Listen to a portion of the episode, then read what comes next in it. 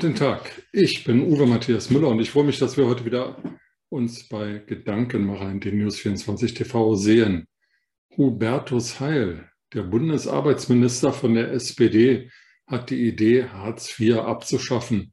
Das äh, Lieblingskind von Gerhard Schröder, das Reformwerk der rot-grünen Koalition von 1998 bis 2007. Es wird abgeschafft. Hartz IV gehört weg. Das fordert nicht nur die Linke unter ihrem altvorderen Oskar Lafontaine inzwischen ausgestiegen bei der Linken. Das fordert nicht nur Sarah Wagenknecht, sondern auch Janine Wissler und all die Linken, die es im Bundestag noch gibt und in den Ländern. Aber auch die linke SPD fordert seit langem, Hartz IV müsse weg, weil das sei der Kardinalfehler der SPD gewesen. Das sei ungerecht und auch die Grünen stimmen damit überein. Nun gibt es aber in Berlin eine Ampelregierung. Da sitzen nicht nur SPD und Grüne drin, sondern auch die FDP.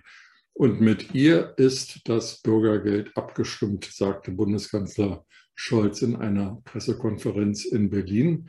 Das widerspricht ein bisschen dem, was der stellvertretende Fraktionsvorsitzende der FDP und sozialpolitische Sprecher Johannes Vogel am Morgen des gleichen Tages im Deutschlandfunk sagte, nämlich, dass es zum Bürgergeld eine Reihe von Diskussionsthemen gebe und dass er die Vorschläge von Hubertus Heil als nicht fair empfinde. Das ist übrigens auch die gleiche Linie, die sein Parteivorsitzender Christian Lindner, der frisch verheiratete Bundesfinanzminister, in der Presse verlauten ließ. Also was denn nun? Hat Herr Scholz recht und stimmt die FDP dem neuen Bürgergeld zu? Oder ähm, hat die FDP recht, die das neue Bürgergeld für unfair hält? Beides zusammen kann ja wohl irgendwie nicht funktionieren. Entweder es gibt wieder einen faulen politischen Kompromiss oder aber die FDP muss Farbe bekennen und sagen, nee, das Bürgergeld ist uns nicht bürgerlich genug und das machen wir nicht mit. Die Regierung platzt, dann die Ampelregierung erlischt. Na, mal sehen, was passiert. Aber was ist dann nun genau der Kern des neuen Bürgergeldes? Wenn wir uns den genauer ansehen, dann kriegen wir ein Menschenbild, das uns die SPD hier vermittelt, das schon sehr eigenartig ist. Es geht nämlich darum, dass diejenigen, die nicht genügend Geld verdienen, äh, finanziell unterstützt werden sollen. Das unterscheidet sich noch nicht so sehr von Hartz IV. Aber nun kommen die zwei entscheidenden Punkte. Nämlich erstens, Sie müssen nicht mehr nachweisen, dass Sie alles tun, um Geld zu verdienen. Sie müssen sich also um keinen Job bemühen. Sie müssen keine Jobangebote annehmen. Sie werden nicht mehr in Anführungsstrichen sanktioniert. Etwas, was die SPD-Linke seit Jahren als besonders schlimm und verwerflich anprangert. Das heißt also Staatsknete, ohne dass man dafür etwas tun muss. Das nennt man gemeinhin bedingungsloses Grundeinkommen. Es ist nicht sehr hoch, es sind ein paar hundert Euro und niemand wird damit in Saus und Braus leben können. Aber immerhin, es ist geschenktes Geld, für das man nichts tun muss. Und nun kommt noch der zweite Haken am neuen Bürgergeld. Und da kann man sich wirklich nur an den Kopf fassen. Bisher gab es ein Schonvermögen von 150 Euro pro Lebensjahr. Das heißt, das Geld, das sich also aus 150 Euro mal Lebensjahren errechnete, ähm, das durfte vom Staat nicht angetastet werden. Das musste man nicht verbrauchen, bevor man Hartz IV bekam. Dieses Geld, 150 Euro mal Lebensjahre, wird nun erhöht auf 60.000 Euro. Das heißt, wenn Sie 60.000 Euro haben, trotz Nullzinsen, trotz Strafzinsen, die Sie bei Ihrer Sparkasse bezahlen mussten, wenn Sie gerade noch 60.000 Euro haben oder besser 59.900 98, das Geld können Sie behalten. Der Staat interessiert sich dafür nicht. Sie kriegen trotzdem das neue Bürgergeld. Also einerseits äh, muss man nichts tun, um das Geld, das neue Bürgergeld zu bekommen. Man darf noch eigenes Vermögen behalten. Und Hubertus Heil, der Bundesarbeitsminister von der SPD, hält jeden, der nicht 60.000 Euro auf der hohen Kante hat, für arm. Doch, also ein Dachdecker, der Klassiker der SPD, der also oben bei Hitze und Kälte auf dem Dach herumarbeitet, hat er 60.000 Euro. Die alleinerziehende Pflegekraft, die Sonderschichten schiebt, hat die 60.000 Euro.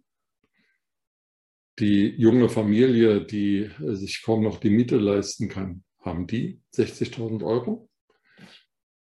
Klar, Hubertus Heil lebt in einer anderen, nämlich seiner eigenen Welt. Er ist Bundestagsabgeordneter, kriegt er schon mal mehr als 10.000 Euro sogenannte Diäten, sieht man ihm nicht an. Und außerdem ist er noch Bundesminister, da gibt es auch noch mal kräftig 150, 180.000 obendrauf, plus Dienstwagen, plus Sekretärin, plus, plus, plus, plus. Also davon kann man schon mal 60.000 Euro oder vielleicht 60.100 Euro ansparen, wenn man bescheiden lebt. Aber die anderen, die Stammwähler der SPD, ob die alle 60.000 Euro sogenanntes Schonvermögen haben, das darf ich da mal anzweifeln. Und das ist genau das Menschenbild, das die SPD vermittelt. Staatsgeld gibt es ohne Ende. Schuldenbremse hin oder her, Staatsverschuldung hin oder her, Generationenkonflikt hin oder her. Geld ist immer genügend da, weil die Bürger zahlen es ja.